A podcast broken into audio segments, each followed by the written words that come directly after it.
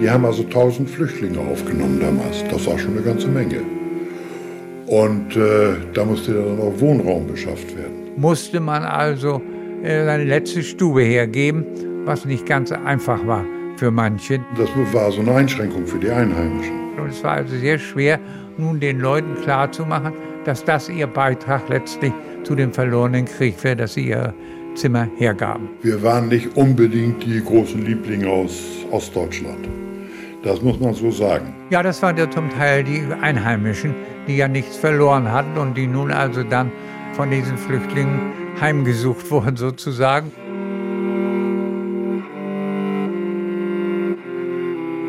Deine Geschichte, unsere Geschichte. Ein Podcast von NDR Info.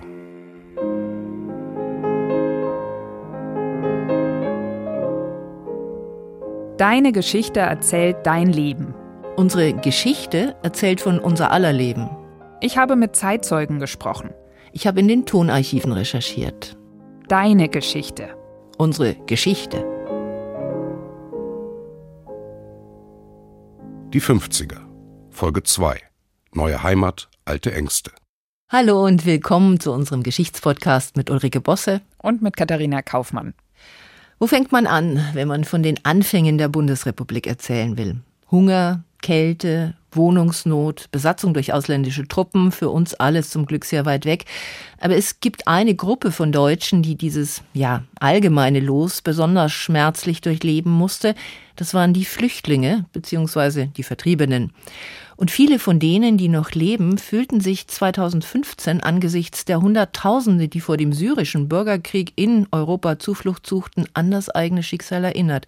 Das hatte natürlich einen ganz anderen Hintergrund, aber manche Erfahrungen haben sich dann doch geähnelt. Zum Beispiel die von Waldemar Günther. Er ist im Jahr 1938 geboren und zwar in Gleiwitz in Oberschlesien. Ich bin äh, zu ihm nach Twistringen, nach Niedersachsen gefahren. Da wohnt er heute und dort haben wir unser Interview geführt. Eigentlich wollte ich mit ihm über ein ganz anderes Thema sprechen, nämlich über das Wunder von Bern. Das wird nochmal eine eigene Folge hier in unserem Podcast. Aber dann ist ziemlich schnell klar geworden, dass sein eigentliches großes Lebensthema eben die Vertreibung damals aus seiner Heimat gewesen ist. er hat dann unheimlich intensiver Erinnerungen an die Zeit mit mir geteilt, äh, auch an viele Ereignisse, die vor der Flucht der Familie stattgefunden haben, zum Beispiel an die Ankunft der russischen Truppen in Gleiwitz. Ich entsinne mich nur noch, wie die ersten Russen bei uns reinkamen. Wir hatten unten im Keller eine äh, zweite Wohnung. Die Kellertreppe ging an der Wand runter und der Keller war also voll mit fremden Leuten auch belegt. Und da kamen plötzlich Russen rein. Und meine Mutter, die war draußen, die hatte irgendwie Kaninchen gefüttert. Die Russen standen auf der Treppe mit der MP im Handschlag. Entschuldigung. Ah, ist gut. Dann sehe ich doch, wie alle Hände hoch. Und meine Schwester hatte zur Kommunion eine neue Uhr gekriegt. Und die Russen waren scharf auf Uhren. Standen also da, da dann holten die alle Uhren weg. Und in dem Moment kommt meine Mutter rein und sieht das, dass sie ihr die Uhr wegnehmen. Und wollte groß Rabatz machen. Und eine Nachbarin hat die dann so beiseite genommen, dass sie ruhig sein sollte. Die hätten also sonst auch teilweise tatsächlich geschossen. Und dann hatten die die ganzen Uhren und dann verschwanden die, weil die also ja weiter mussten. Die suchten im Prinzip nur noch Wehrmacht, ob da irgendwo noch von der Wehrmacht jemand da war. Ja, das war, das war so der erste Eindruck von den Russen bei uns. Im Sommer 1943 war die letzte Offensive der Truppen der deutschen Wehrmacht an der Ostfront in Russland gescheitert. Umgekehrt ging nun die Rote Armee in die Offensive und die deutschen Soldaten zogen sich immer weiter zurück. Im Oktober 1944 erreichten die sowjetischen Truppen die deutsche Grenze und es begann der Flüchtlingstreck von Millionen von Deutschen aus den Ostgebieten nach Westen deutsches Militär zog vor und zurück. Dann äh, kamen Flüchtlinge, die also abgehauen waren vor den Russen. Die wurden dann, kamen bei uns und waren bei uns erstmal untergebracht und fuhren dann irgendwann wieder weiter. Es war also ein, ein völliges Durcheinander. Ja, Waldemar Günther war zu diesem Zeitpunkt ja noch ein Kind, aber Kinder haben ja ein irres Gespür für die Gefühle von Erwachsenen um sie herum. Also ne, haben Mama und Papa Angst, dann überträgt sich das auch auf das Kind. Und so war das eben auch bei ihm damals. Und ich denke, Ja, weil diese Gefühle damals eben so stark bei ihm waren, deswegen hat er auch noch heute so klare Erinnerungen daran. Auf einmal war ein Krach draußen, da gingen die Deutschen mit Kochdeckeln, schlugen die aneinander, um, um zu äh, dokumentieren, dass da Russen unterwegs sind, die also irgendwo wieder, äh, ja, die sagten Zap, Zarab machen. Das waren also so äh, Sachen, die man also dann nicht vergisst. Da kommt jetzt auf einmal wieder so hoch. Ja, da sind ihm mehrfach richtig die Tränen gekommen, als wir darüber gesprochen haben. Und er hat mir auch erzählt, dass natürlich seine Familie auch mit dem Gedanken gespielt hat, einfach alles stehen und liegen zu lassen und zu fliehen. Wir hatten schon gepackt.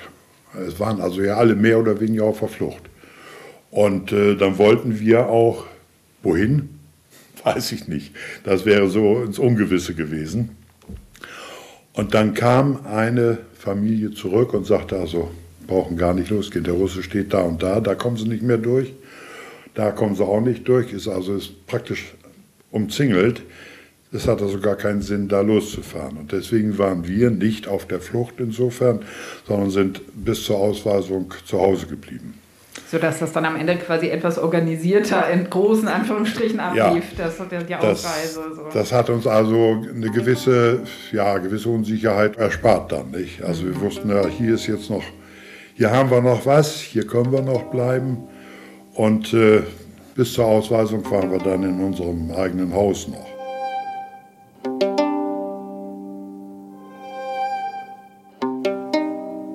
Es war eine lange geschichtliche Entwicklung, bis es zu dieser Vertreibung, diesem Auszug kam.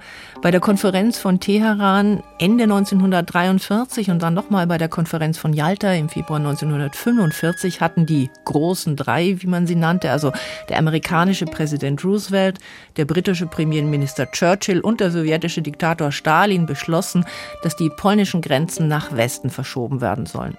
Die Sowjetunion hatte schon nach dem Ersten Weltkrieg versucht, versucht, Ostpolen in einem Bereich, wo vor allen Dingen mehrheitlich russischsprachige Bevölkerung lebte, zu annektieren. Und in etwa hatte sie sich dieses Gebiet dann im Hitler-Stalin-Pakt 1939 nochmal zusichern lassen. Und jetzt, nach dem Zweiten Weltkrieg, bekam Stalin also das, was er wollte. Und Polen sollte dafür im Westen entschädigt werden durch Gebiete bis zur Oder-Neiße-Grenze hin. Und das heißt, von der Vertreibung oder Umsiedlung, wie das schönfärberisch damals hieß, waren auch die Polen betroffen. Die mussten aus den ab 1945 sowjetischen Gebieten ausziehen auf das dann neue polnische Staatsgebiet und die Deutschen mussten im Westen weichen. Mein Vater, der war bei der Polizei, war in tschechischer Gefangenschaft und da ist er dann irgendwann mal, hat er eine Kurve gekriegt und ist dann abgehauen.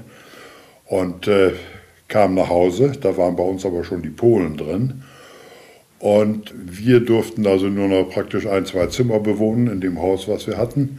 Dann wurde mein Vater vor eine Kommission geholt und sollte dort erklären, ob er die polnische Staatsangehörigkeit annehmen wollte. Ja, oder sonst müsste er raus. Dann hat er gesagt, ein, äh, ein Staat, der mich also hier in eine Gefangenschaft bringt, wo ich also nichts verbrochen habe, nehme ich keine polnische Staatsangehörigkeit an. Ja, und dann kamen wir also raus und 14 Tage später kriegten wir Bescheid, dass wir also ausgewiesen wurden. Waldemar Günther hat im Gespräch mit mir sehr betont, dass er sich eben weniger als Flüchtling sieht, sondern als Vertriebener. Er hat da eine klare Unterscheidung gemacht. Also erst als sie explizit dazu aufgefordert worden ist, also dazu gezwungen worden ist letztlich, hat seine Familie Oberschlesien dann verlassen. Da kriegten wir die Ausweisung, konnten das mitnehmen, was wir also tragen konnten oder am Leibe hatten. Das waren also ein paar Wintersachen. Es war im März, März, April sowas. Da war es also damals ja noch ziemlich kalt äh, in der ganzen Gegend. Und äh, dann kamen wir in eine große, in eine große Turnhalle. Dort lagen also schon einige Leute. Da wurde also ein Transport zusammengestellt und äh, dann kamen wir erst in Kohlenwagen, dann kamen Viehwagen, die waren also schon mal geschlossen. Und dann sind wir über Dömitz. Das war der letzte Übergang nach äh, Uelzen. Da wurden wir erstmal entlaust, liefen also wie Bäckergesellen rum mit so einem weißen Pulver da irgendwie. Und von da aus kamen wir dann in den damaligen Bundesbahnwagen, also normale, diese Holzwagen, die es da gab, kamen wir dann äh, in Sieke an. Da kamen dann die Bauern mit ihren Pferdewagen, holten uns da ab mit unserem großen Gepäck, was wir nicht hatten. Wurden wir dann also auf die, teilweise auf die Ortschaften verteilt und wir blieben direkt in Sieke. So bitter das war, es war, so wie Waldemar Günther es schildert, zumindest nicht lebensgefährlich. Ganz anders als die Flucht der Menschen, die zum Beispiel aus Ostpreußen in Trecks versuchten, der heranrückenden Roten Armee zu entkommen, aber von der Front überrollt wurden, zum Teil im wörtlichen Sinne. Oder die, weil andere Wege abgeschnitten waren, über das gefrorene Haft zogen und dort von der sowjetischen Luftwaffe beschossen wurden. Oder die erfroren, verhungerten oder ganz einfach zu schwach waren, um die Strapazen der Flucht zu überleben. Rund zwei Millionen Menschen sind durch Flucht und Vertreibung ums Leben gekommen. Und diejenigen, die sicher im Westen ankamen, fanden manchmal erst nach Wochen, manchmal erst nach Monaten oder sogar Jahren ihre Angehörigen wieder, von denen sie auf der Flucht getrennt worden waren. Genau so hat es die Frau von Waldemar Günther, Elisabeth, äh, erlebt. Auch sie war damals eine Vertriebene und ist mit ihrer Familie nach Niedersachsen geflohen. Und dabei ist sie von ihrer Mutter getrennt worden und stand da plötzlich mit ihrer Schwester ganz alleine. Ihre Mutter und ihr Bruder, die sind hier rübergekommen und meine Frau wurde auf dem Flüchtlingstreck, ist die abhanden gekommen. Die waren irgendwie aus dem Wagen rausgegangen, wollten essen oder irgendwas holen. Die Mutter war noch drin und der Zug fuhr weiter. Und die standen da mit ihrer Schwester. Dann sind die also zu einer Pflegefamilie gekommen. Das war in, der Nähe von Leipzig. Wie haben die sich dann wiedergefunden? Das Rote Kreuz hatte ja äh, einen Suchdienst eingerichtet. Und über diesen Suchdienst hat ihre Mutter hier mal erfahren, Mensch, das sind ja meine beiden. Da war ein Bild dabei. Rütel Witold, Pole, 30 Jahre alt, geboren in Warschau, verhaftet, im Oktober 44 nach Großrosen gebracht, gesucht von seinem Sohn Rütel Piotr. Der Soldat Fritz Unruh, geboren am 17.08.1907 in Kaitjenen, sucht seine Frau Martha Unruh aus Schoschen, Kreis Heiligenbeil. Sie hörten den Suchdienst. Wir bitten die Hörer, die Auskunft über den Verbleib Suchanfragen des Roten Kreuzes gehörten in den ersten Nachkriegsjahren zum festen Bestandteil des Radioprogramms, denn es waren ja nicht nur durch die Fluchtfamilien auseinandergerissen worden, sondern auch durch Verschleppung in die Konzentrationslager der Nazis, durch Kriegsdienst, durch Gefangenschaft, durch die Evakuierungen vor und nach den Bombardierungen der deutschen Städte. Ja, und selbst wenn Familienangehörige dann glücklich voneinander erfuhren, waren sie ja noch lange nicht wieder vereint. Das zeigt auch die Geschichte von Waldemar Günthers Frau und ihrer Mutter. Sie musste die dann abholen. War nicht geregelt, dass sie hierher kommen konnten. Nur hatte die aber auch kein Geld. Bis ihr dann irgendein anderer Bauer, nicht bei dem sie wohnte, sondern irgendein anderer Bauer, der dann davon erfahren hat, der hat ihr dann 50 Mark gegeben. Und sie konnte dann hinfahren und hat ihre beiden Kinder wieder abgeholt. Der eine sagte sogar, lassen Sie sie doch da, die sind doch da gut untergebracht. Ja, das war also so die Tendenz und die ja, gesellschaftliche Situation.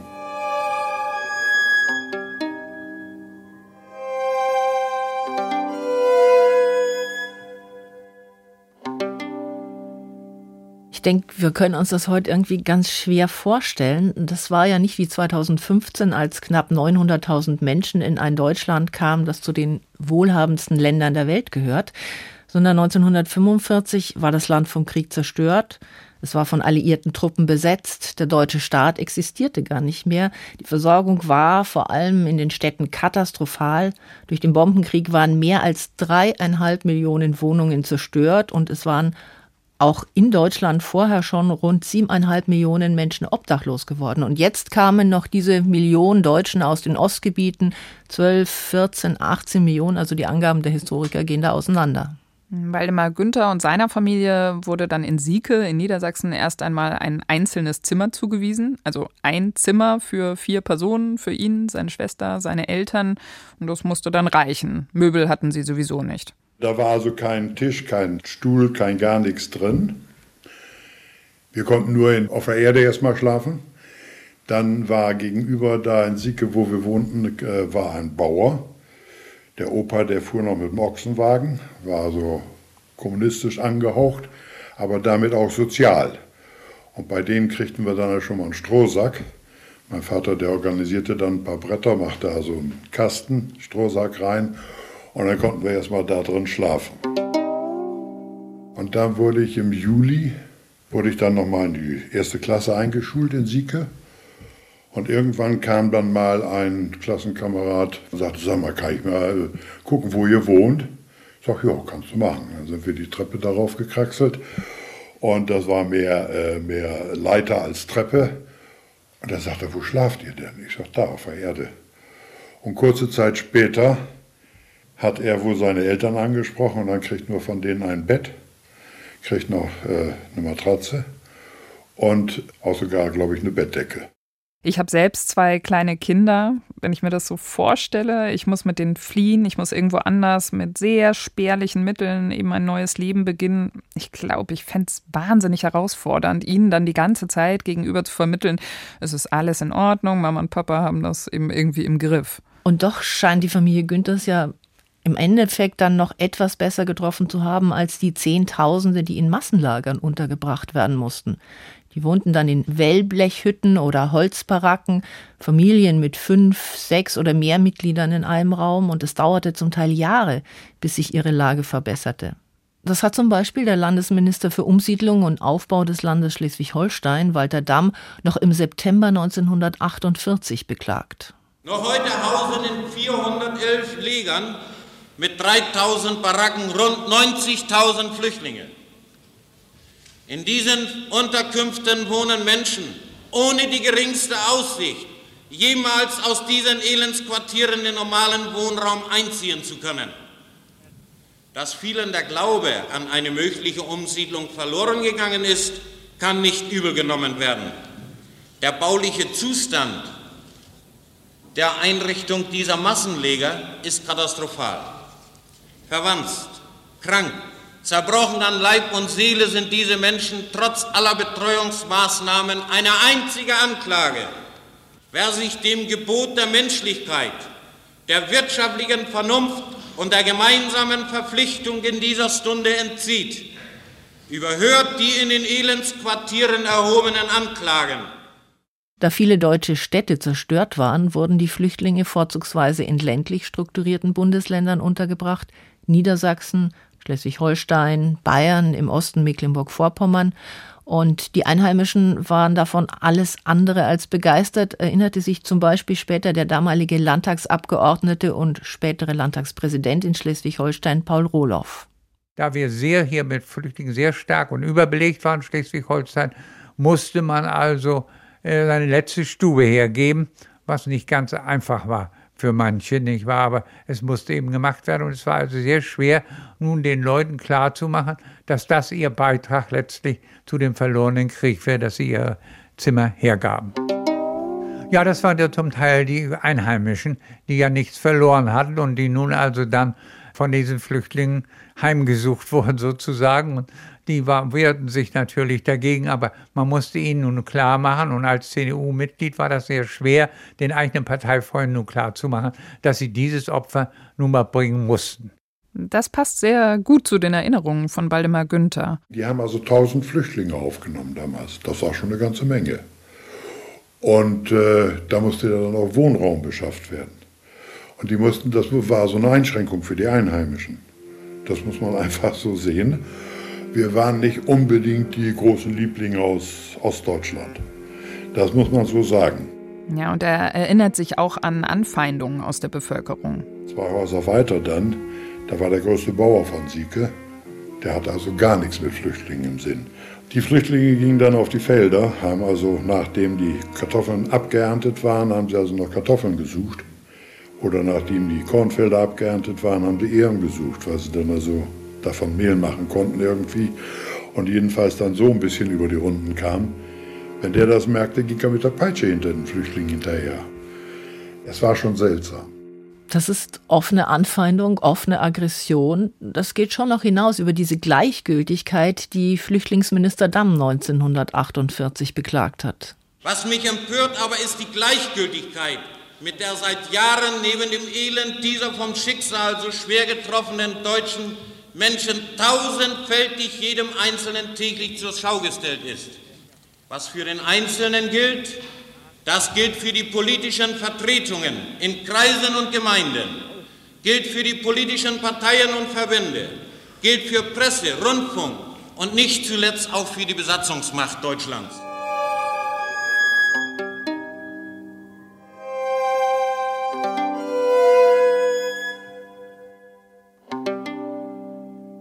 Waldemar Günther ist da im Gespräch mit mir aber auch sehr reflektiert gewesen. Er hat da zum Beispiel erzählt, dass sich in seiner Erinnerung einige Flüchtlinge in ihrer neuen Heimat, sagen wir mal, etwas ungeschickt verhalten haben, was die Integration dann zusätzlich erschwert hat. Zum Beispiel, wenn sie über ihre alte Heimat gesprochen haben. Die Flüchtlinge hatten teilweise vielleicht auch ein großes Wort. Die waren also nicht, äh, nicht ängstlich und nicht bange und haben auch mal was gesagt. Und dann hatten natürlich alle drüben irgendwo Güter, hätte ich beinahe gesagt, oder zumindest Häuser. Und damit haben sie dann auch ein bisschen geprahlt, was wir alles verloren haben. Und hier haben wir nichts mehr. Also wenn sie geprahlt haben in der Situation, wo sie auf Hilfe anderer angewiesen waren, dann war das sicher nicht sehr hilfreich und äh, sicher auch nicht sehr klug. Aber Tatsache ist natürlich, dass die Flüchtlinge einen ungeheuren sozialen Absturz erlebt haben, und zwar nicht nur einige adlige Großgrundbesitzer. Das zeigen so Statistiken zum Beispiel. Vor dem Krieg waren weniger als die Hälfte von ihnen Arbeiter und im neuen Deutschland, im Westen dann, mussten mehr als drei Viertel von ihnen ihr Geld als Arbeiter verdienen. Bei Waldemar Günther war das so, dass sein Vater in Oberschlesien eine gute Stelle als Polizist gehabt hatte. Und in Sieke ist es ihm dann eben überhaupt nicht mehr gelungen, da beruflich irgendwie wieder anzuschließen. Mein Vater hatte noch gar keine Arbeit. Der äh, fuhr dann teilweise noch nach Bremen, Steine putzen, Treppen putzen und so weiter, um etwas zu verdienen.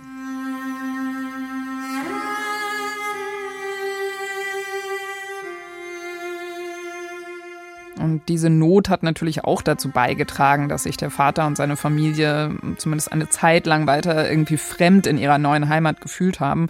Waldemar Günther hat mir aber auch noch von anderen trennenden Punkten zwischen den Flüchtlingen und den Vertriebenen auf der einen und den Einheimischen auf der anderen Seite erzählt. Oberschlesien war also rein katholisch geprägt. In Sieke war eine evangelische Gemeinde. Die Flüchtlinge wurden ja vorzugsweise in ländlichen Gebieten untergebracht und die waren einfach konfessionell und auch sozial bis dahin relativ homogen. Die Flüchtlinge wirkten da wirklich wie Fremde, auch wenn sie Deutsche waren. Ich glaube, wir können uns auch die Distanz zwischen den Konfessionen heute kaum mehr vorstellen, auch wenn sich das theologisch jetzt nicht vergleichen lässt, der Unterschied zwischen Protestanten und Katholiken wurde damals vermutlich ähnlich stark empfunden wie heute zwischen Christen und Moslems. Und die Tatsache, dass Katholiken sich zum Beten zum Beispiel niederknien und bekreuzigten, das kam den Protestanten völlig exotisch vor. Ja, und dieses Befremden der Einheimischen, das hat dann anfangs vermutlich auch nicht gerade zur Integration der Flüchtlinge in die Gesellschaft beigetragen. Dann kamen die Flüchtlinge, das wurden ja mehr. Und die äh, evangelische Gemeinde hatte also dann den Katholiken da die Kirche zur Verfügung gestellt, sodass wir da dann in eine größere äh, Kirche den äh, Gottesdienst feiern konnten. Bis dann 1952, ja, im Wesentlichen auch die Flüchtlinge wieder zusammenkamen und in Sieke eine katholische Kirche bauten.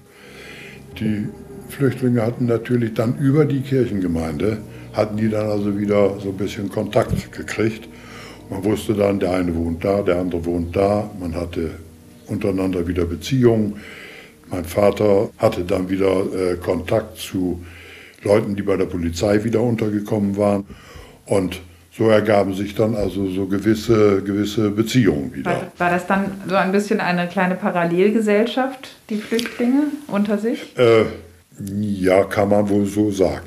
Denn äh, zu den äh, Eingeborenen, sage ich mal, oder zu den Ureinwohnern von Sieke, hatte man außer bestimmten, äh, außer den Läden und also Einkaufsmöglichkeiten und so weiter, hatte man eigentlich erstmal weniger Kontakt. Also das mit der Parallelgesellschaft finde ich interessant, zumal Flüchtlinge und Einheimische ja dieselbe Sprache sprachen und sich leicht hätten verständigen können. Das stimmt. Und äh, was ich auch interessant fand, war, dass Waldemar Günther mir sagte, die Kinder hätten in diesem Integrationsprozess damals eine ganz besondere Rolle gespielt. Sie waren, so hat er sich auch selbst damals beschrieben, eben im Gegensatz zu ihren Eltern relativ unbedarft, haben also gar nicht so in diesen Kategorien wie Einheimische und Flüchtlinge gedacht. Sie haben zum Beispiel auch über die Schule auch viel schneller Kontakt zu einheimischen Kindern gehabt. Also er als Kind hat sich viel schneller als integriert empfunden als die Erwachsenen um ihn rum. Für die war es eben ein viel längerer und auch härterer Weg.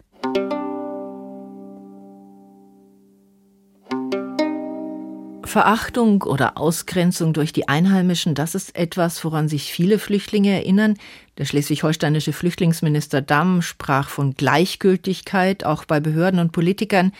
Vielleicht war das teilweise auch einfach eine Überforderung. Jedenfalls führte es dazu, dass 1950 in Schleswig-Holstein eine eigene Partei als Interessenvertretung für die Flüchtlinge gegründet wurde, der BHE, der Bund der Heimatvertriebenen und Entrechteten. Und bei der Landtagswahl in Schleswig-Holstein 1950 wurde der BHE dann auch gleich zweitstärkste Kraft. Und was das Ziel der Partei war, das beschrieb ihr Vorsitzender Waldemar Kraft in einem Radiointerview so. Unsere grundsätzliche Konzeption ist, dass wir eintreten für ein gleiches Recht für alle Deutschen. Das schließt ein die Gleichberechtigung für die Heimatvertriebenen, denen sie weitgehend versagt ist bisher noch.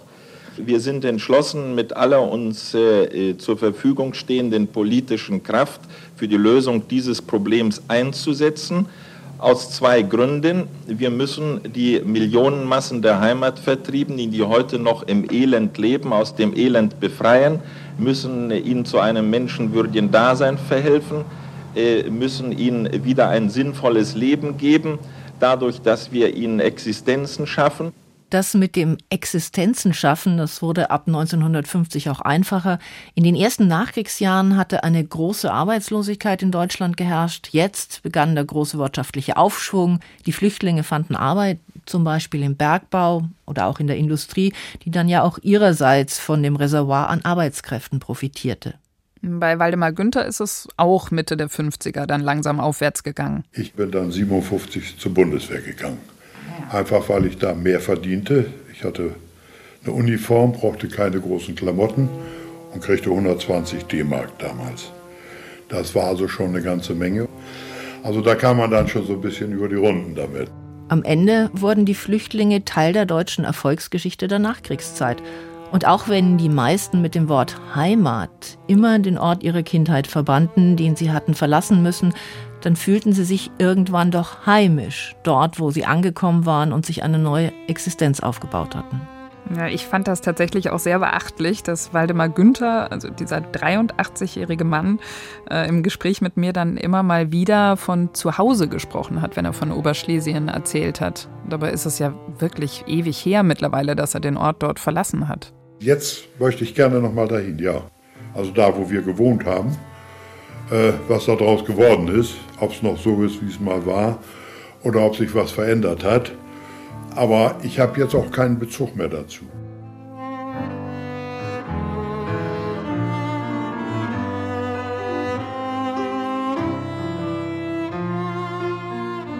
Ich habe jetzt auch keinen Bezug mehr dazu, sagt Waldemar Günther über die Welt, aus der er vertrieben wurde. Entgegen vieler Befürchtungen damals hat die Integration der Millionen Flüchtlinge und Vertriebene im Nachkriegsdeutschland geklappt und möglicherweise wurde das ja auch erleichtert, weil alle Deutschen was neu aufbauen mussten, wenn sie nicht ihre Existenz verloren hatten, dann doch zumindest den Staat, in dem sie gelebt hatten und mit welchem Engagement und auch mit welcher Begeisterung die beiden neuen deutschen Staaten von den Menschen aufgebaut wurden. Davon haben mir Helmut und Helga Schulz aus der ehemaligen DDR und Otto Wulff aus der Bundesrepublik erzählt.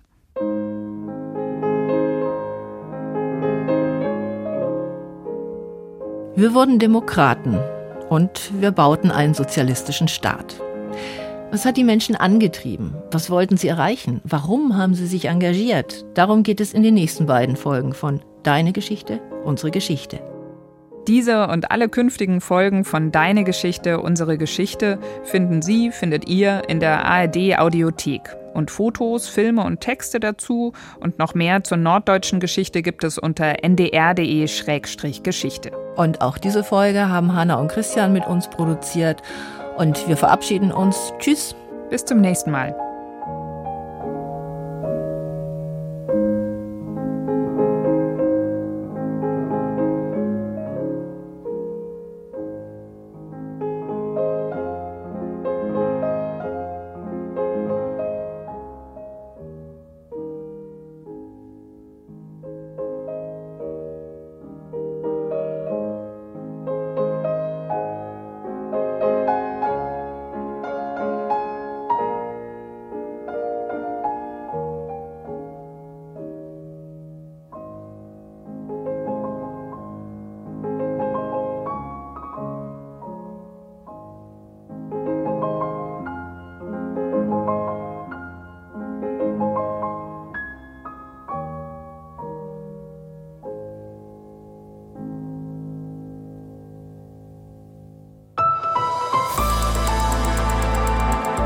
Podcast von NDR Info.